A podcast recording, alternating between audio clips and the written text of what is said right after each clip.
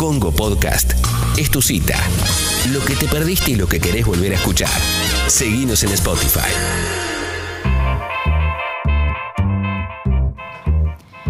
y 38, seguimos al aire de Tata, te aviso, te anuncio en esta mañana.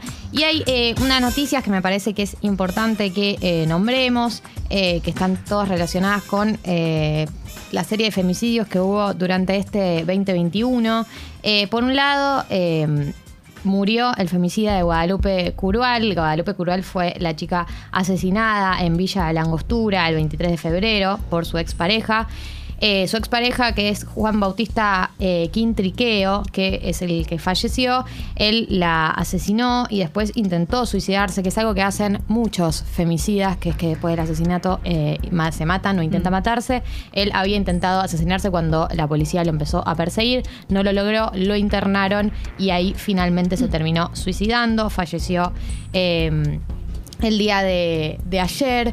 Recordemos que este femicidio de Villa Langostura eh, también tiene muchas de las características que tienen los femicidios que estuvimos, eh, nos estuvimos enterando en los últimos días, que ya había habido eh, denuncias previas, ella se había separado, él era su expareja, ella se había separado después de episodios de violencia de género y ella estaba ya en pareja con una nueva persona y cuando Quintriqueo se enteró, le mandó WhatsApps amenazándola, diciéndola sos mía, no sos de nadie demás, eh, los persiguió eh, y a, la pareja de ella eh, lo intentó matar también, le clavó unos cuchillazos, pero él en teoría está estable, está internado, pero va a salir.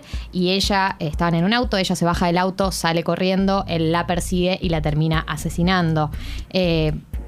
Por otro lado, hay otra de las noticias que también tiene que ver con esto, que es que hace unos días nos enteramos que eh, Solana Acuña Bilbao, eh, de 24 años, de acá de, Ciudad Autónoma de Buenos Aires, eh, había aparecido muerta de un balazo en su casa. Su pareja dijo que ella se había suicidado y ahora la hermana de ella está diciendo que eh, consideren la posibilidad de que la haya asesinado la pareja porque él la había ya la había amenazado de muerte y eh, Sol le había dicho a su hermana si me pasa algo eh, fíjate en mi pareja porque él ya me amenazó de muerte varias veces. Así que lo que originalmente se consideró como un suicidio, que es la teoría que había dicho eh, su pareja, ahora eh, se, están haciendo peritajes para ver si efectivamente fue asesinada.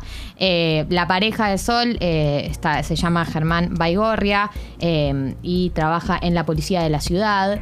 Eh, y ella también ya tenía antecedentes de violencia de género, ella había aparecido con golpes varias veces eh, y la noche en la que eh, ella murió, vecinos contaron que se escucharon gritos y que el mm. cuerpo de ella estaba golpeado. Así que otro caso que ahora aparece también dentro de la posibilidad de que sea un femicidio. y ayer salió un informe de Mumala, de la Organización Mujeres de la Matre Latinoamericana, que tiene un observatorio y difundieron que en el 2021 ya se cometieron 47 femicidios. Eh, eso quiere decir que una mujer es asesinada en el país cada 30 horas. Eh, y el 17% de los femicidios fue perpetrado por integrantes de las fuerzas de seguridad. en febrero, en enero habían sido un 5%. creo que en todos estos casos se repiten muchos patrones que hay que prestar atención con las denuncias previas, con una expareja que, que amenaza, con integrantes de la fuerza de seguridad que tienen armas o que tienen las herramientas también eh, para cometer un asesinato. Eh, y uno de los temas que está en agenda y que ayer también Guado de Pedro lo nombró, eh, Guado de Pedro dijo una declaración que fue distorsionada por los medios de comunicación. El titular decía, eh, los jueces tienen que cambiar o irse, y lo que él hacía referencia es a la perspectiva de género, ¿no? Él dijo esta declaración, los jueces y fiscales tienen que incorporar la perspectiva de género o irse, porque mm. la realidad es que el gran problema...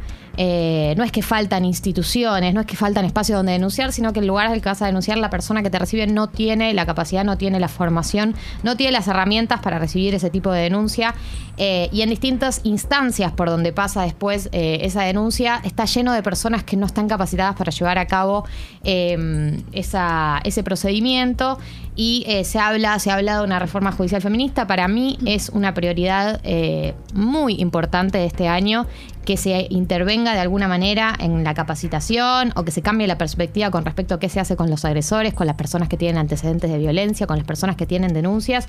Hay que cambiar la perspectiva ya, la situación es urgente, no hay más tiempo y no se soluciona generando más consejos, eh, como el otro día, hace una semana Alberto anunció un consejo del femicidio. Para mí la solución no es por ahí. Y tampoco recomendarle a las mujeres defensa personal, como no, no es algo de lo que nos tenemos que ocupar nosotras. Eh, yo creo que tenemos ya, ya tenemos instituciones, tenemos una línea, tenemos comisaría de la mujer, tenemos un montón de instituciones que deberían estar funcionando. Lo que hay que hacer es que las personas que la integran estén en condiciones de llevar a cabo la labor para la que fueron elegidos y elegidas y que a lo largo de todo el procedimiento, en el Poder Judicial, en la Fuerza de Seguridad y en todas las instancias que forman parte eh, de, de acoger y acompañar a una persona que hace una denuncia, estén en condiciones de hacerlo. Es urgente, es ya y no se puede posponer. La situación este 2021 nos ha, nos ha tomado a todos bastante conmovidos. También pensaba que se suma eh, en la coincidencia entre los casos el tema de avisar a la familia y sumado a los avisos en las redes